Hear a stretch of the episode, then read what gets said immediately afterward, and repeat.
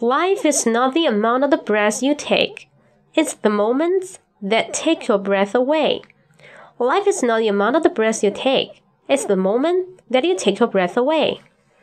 生命的真谛不在于你呼吸的次数，而在于那些令你怦然心动的无法呼吸的时刻。